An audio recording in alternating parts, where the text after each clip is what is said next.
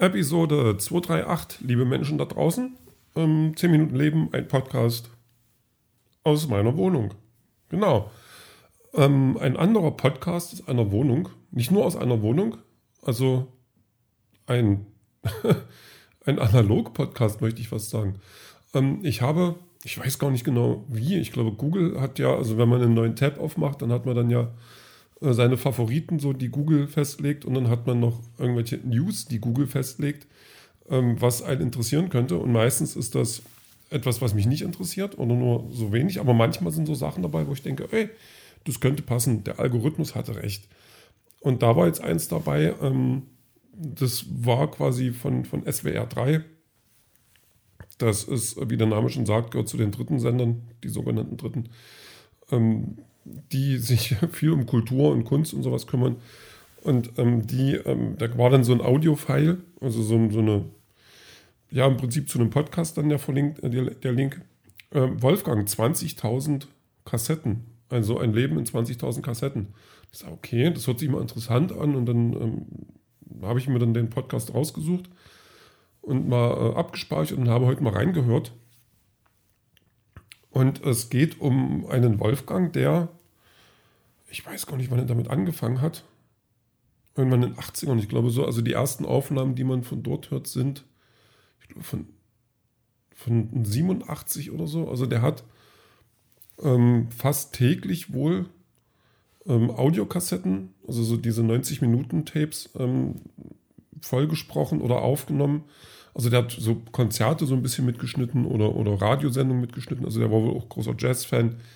Und ähm, deswegen fanden die das interessant, also der vom, vom Radio, der das dann quasi betreut hat, äh, weil der in dem Audioarchiv arbeitet und sagte, oh, das ist natürlich, das ist natürlich ganz toll, weil dann möglicherweise Sendungen dabei sind, ähm, die er mitgeschnitten hat, die die selber nicht mehr haben oder so. Also man muss dazu sagen, die, dieses Archiv ist, ähm, das hat jemand entdeckt, nachdem dieser äh, Wolfgang schon gestorben war. Also das ist quasi sein Nachlass. Und der hat aber auch seinen Alltag aufgenommen, also so Telefongespräche, nicht, nicht komplett äh, meistens, sondern eher so ähm, das, was er gesagt hat.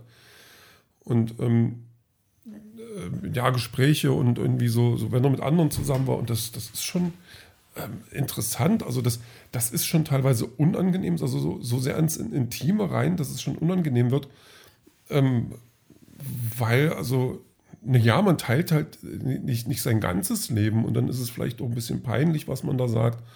Oder so nach außen wirkt es vielleicht so ein bisschen unangenehm, aber, aber es ist nicht wirklich peinlich, weil es teilweise auch schon ein bisschen romantisch ist oder, oder lustig oder so.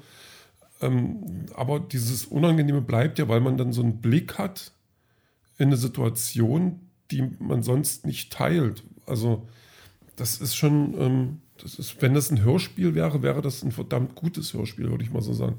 Aber nein, es ist wirklich, also das ist halt, aber es ist so gut, weil es reales Leben ist.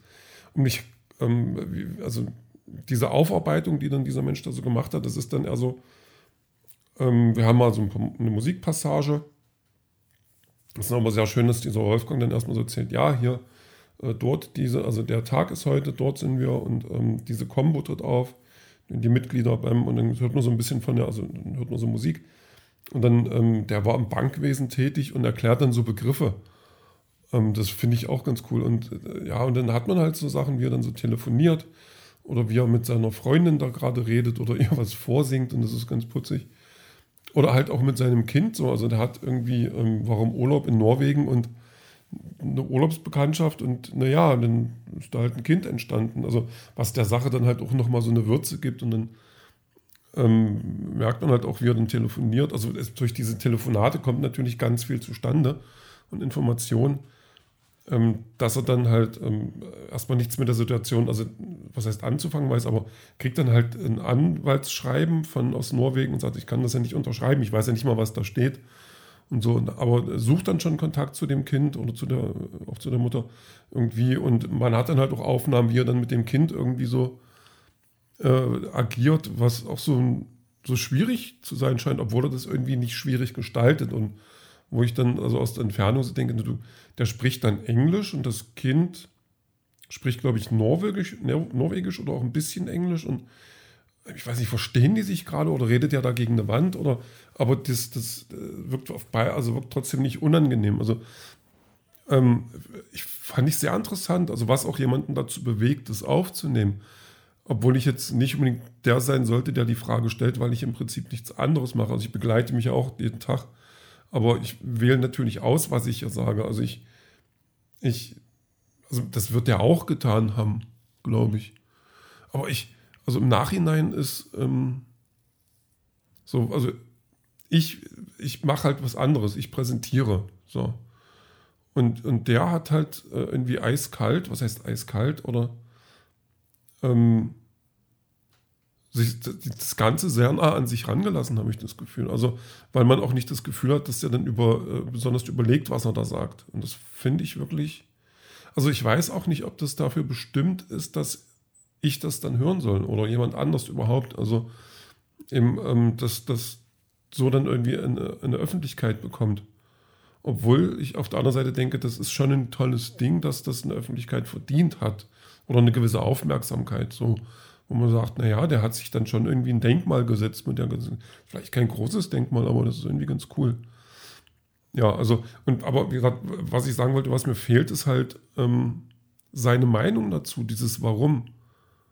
So ein, so ein Begleittext möchte ich das mal nennen, wo ich mich äh, ganz klar definiere, was ich sage, ich möchte den, den, die Entstehung oder Teil der Entstehung von, dieses, von meinem Buch und ich bin einfach, ich, und ich bin halt Medien geil. So, ich will halt reich und berühmt werden mit meinem Podcast. Nein, ähm, aber so das, warum er das macht, weil es, also das ist, es ist halt eine, eine wunderbar reale Aufzeichnung von Leben und das, das finde ich irgendwie, also ich habe den Podcast, also das Ding geht eine Stunde und, und äh, kommt halt immer noch mal so ein Kommentar zwischendurch der dann so ein bisschen erklärt, was gerade passiert oder in welcher Situation uns wir uns, wir uns gerade äh, befinden, was dann auch hilfreich ist. Ich glaube, ich habe jetzt eine halbe Stunde gehört und eine Stunde geht das und ähm, dann gibt es noch ein Making-of, das dauert so zehn Minuten, also das werde ich dann auch noch hören.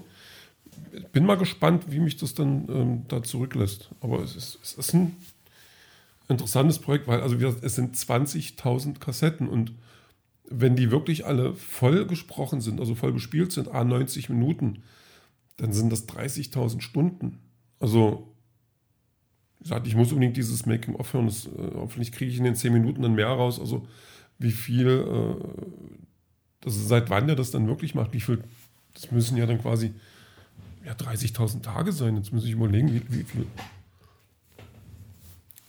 Hm. Das sind ja, sind das dann Nee, das sind doch mehr als. Also ich keine Ahnung. Da muss ich jetzt mal ein bisschen mein Mathe, Mathe so.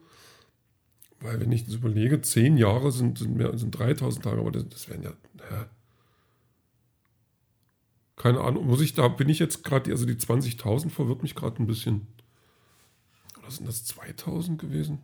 Nee, das waren 20.000. Na egal, ich recherchiere das nochmal und bleibe auf jeden Fall dran und ähm, dann werde ich mal berichten. Aber wie gesagt, ich fand das sehr interessant, wirklich sehr interessant. Ähm, ja, mein Tag war heute dann eigentlich ja, arbeiten gehen, dann zwischendurch noch ein Arztbesuch. So noch, noch so eine Nachuntersuchung Richtung äh, von meiner OP letztes Jahr. Ähm, die hat dann auch nicht unbedingt das gesagt, was ich hören wollte. Sage ich, okay, also weiß ich, gehe ich halt nicht mehr hin. So einfach ist das. Naja, muss ich mal gucken, was da noch rauskommt. Also das ist, ähm, so ganz klar ist mir das gerade nicht, was die dann sagt und wie es mir eigentlich geht. Und ähm, dann sagt sie, ja, wir wollen ja nichts machen, weil es sind ja keine Beschwerden. Ich so, ja, ich, was soll ich denn jetzt auch unternehmen? Also so, das, das, also ich finde es gerade so ein bisschen verwirrend, weil ich jetzt eine Verantwortung, also weil ich habe gefühlt, kriege ich jetzt eine Verantwortung angenagelt, ähm, äh, etwas zu unternehmen oder auch nicht, die ich aber nicht übernehmen kann, weil ich ja nicht, so wenn es mir gut geht, denke ich, ich brauche nichts machen die sollen mir dann sagen, dass wir was machen sollen. So. Aber das ist jetzt ähm, eigentlich auch wurscht. Mir geht's gut, alles in Ordnung. So. Ähm, und Musik habe ich äh, REM. Ich weiß gar nicht, ob ich schon was von REM dabei habe. Aber REM ist, ist eine Band, die mich schon seit vielen, vielen Jahren begleitet, die ich immer wieder auf dem Zettel habe, die ich immer ganz toll finde. Und Lotus ist jetzt dabei vom Album Up, glaube ich. Ja. Äh, toller Song, den ich immer wieder gerne höre. Und ich mag, wie Michael Stipe tanzt, würde sauber gerne so tanzen, aber ich würde dann aussehen, als hätte ich Michael Stipe gegessen und der würde versuchen, aus mir rauszukommen, wenn ich so tanzen würde. egal. Ähm, ja, dann lasse ich das einfach oder tanze im Dunkeln und den Rest hören wir dann später.